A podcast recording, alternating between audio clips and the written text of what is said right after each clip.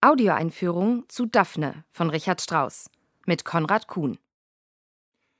In seiner letzten Oper Capriccio lässt Richard Strauss den Komponisten Flamand sagen, mich würde Daphne interessieren. Worauf der Dichter Olivier antwortet, eine verlockende Fabel, doch äußerst schwierig darzustellen, Daphnes Verwandlung zum ewigen Baum des Gottes Apollo. Flamand wischt den Einwand des Dichters beiseite. Das Wunder der Töne kann sie gestalten. Damit spielt Strauss auf sein eigenes Werk an. Nur wenige Jahre bevor Capriccio entstand, hatte er als drittletzte Oper seine Daphne komponiert und damit wahrlich ein Wunder der Töne vollbracht. Die Uraufführung seiner einaktigen bukolischen Tragödie 1938 in Dresden wurde zum Ereignis. Eine junge Frau verwandelt sich in einen Baum, um den unerwünschten Annäherungsversuchen eines Gottes zu entkommen. Wie kann aus diesem Stoff eine Oper werden? Strauss war nicht der Erste, der die Figur der Daphne auf die Musiktheaterbühne brachte. Schon am Beginn, als die neue Kunstgattung Oper gerade entstand, steht ein Werk, das sich der bedrängten Nymphe widmet. Die Daphne von Jacopo Peri aus dem Jahr 1598. Überliefert wurde der antike Mythos unter anderem vom römischen Dichter Ovid. In seinem Hauptwerk, den Metamorphosen, durfte die Gestalt der Daphne nicht fehlen. Mit dem Libretto tat Richard Strauss sich allerdings schwer. Die bewährte Zusammenarbeit mit dem jüdischen Autor Stefan Zweig war durch die Rassengesetze der Nationalsozialisten unmöglich geworden. Zweig selbst hat dem Komponisten einen Ersatz vorgeschlagen, den Wiener Theaterhistoriker Josef Gregor. Gregors Versuche reichten aber nicht an das literarische Niveau eines Hugo von Hofmannsthal oder Stefan Zweig heran. Strauss musste vielfach eingreifen. Sogar der Dirigent der Uraufführung, Clemens Kraus soll sich bei der Textgestaltung eingemischt haben. Bei allen Schwächen des Librettos bleibt die Kraft der Musik entscheidend. Und da zeigt sich der alternde Strauß noch einmal ganz auf der Höhe seines Könnens. Das großbesetzte Orchester erzeugt farbige Stimmungen und bietet mit ausgedehnten instrumentalen Passagen die Möglichkeit, das Seelenleben der Titelrolle zu beleuchten.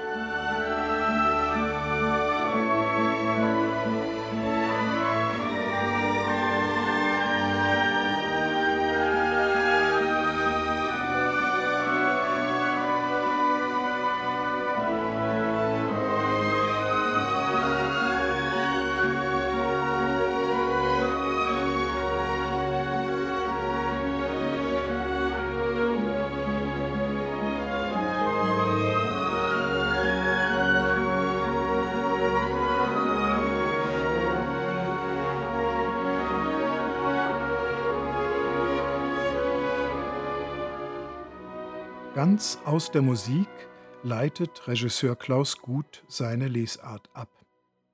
In seiner Inszenierung hier an der Oper Frankfurt erdet er die mythische Fabel, indem er eine stumme Rolle einführt, die alte Daphne. Sie kehrt an den Ort ihrer Kindheit und Jugend zurück und durchlebt noch einmal die traumatischen Ereignisse, die sie damals aus der Bahn geworfen haben. Neben dem Gott Apollo, der sich als Rinderhirte verkleidet, ist auch der Schäfer Leukippos heftig in die junge, schöne Daphne verliebt. Leukippos kommt auf den unglücklichen Einfall, sich als Frau zu verkleiden, um sich seiner geliebten Daphne nähern zu können. Am Ende bezahlt er mit dem Leben für seine Liebe. Eine ungute Rolle spielen zudem die Eltern. Sie wollen ihre Tochter zu einer Verbindung mit dem Fremden, hinter dem sich Apollo verbirgt, drängen. Obwohl der verkleidete Gott sie zunächst fasziniert, bleibt Daphne angesichts seines ungestümen Werbens schließlich kein Ausweg, als sich in die Erstarrung zu flüchten. So deutet die Inszenierung von 2010, die damals mit dem Faust Theaterpreis ausgezeichnet wurde, die Verwandlung in einen Baum und beglaubigt damit die berückenden Klänge des Orchesters. Am Ende bleibt die alte Daphne übrig. Mit ihr haben wir die Vorkommnisse von damals noch einmal am Ort des Geschehens durchlebt. Vielleicht kann sie die verstörenden Erinnerungen nun endlich verarbeiten und das Trauma hinter sich lassen. So verhilft die psychologisch fein gearbeitete Aufführung dem schwierigen Stück zu einer schlüssigen Interpretation und lässt uns das Wunder der Klänge hautnah erleben.